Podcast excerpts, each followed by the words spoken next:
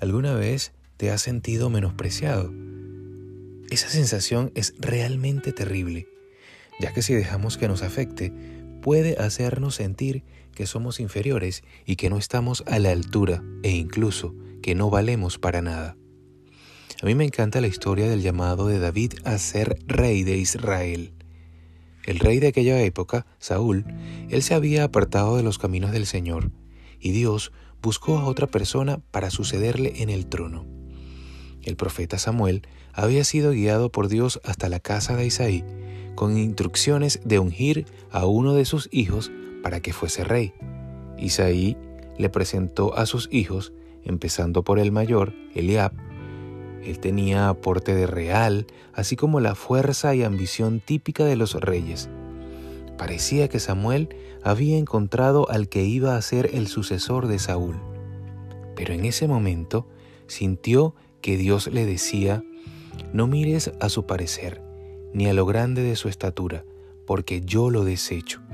Porque Jehová no mira lo que mira el hombre, pues el hombre mira lo que está delante de sus ojos, pero Jehová mira el corazón. Eso está en primera a Samuel capítulo 16, versículo 7.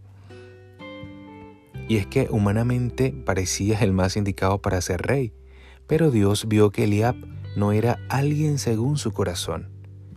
Tras ver a todos los hijos de Isaí, todavía faltaba David, que era un pastor de ovejas, un muchacho joven y de hermoso parecer.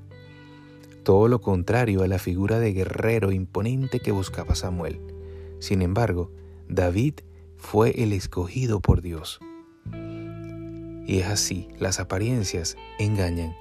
Quizá tú también te sientes molesto cuando los demás no te valoran como piensas que tendrían que hacerlo.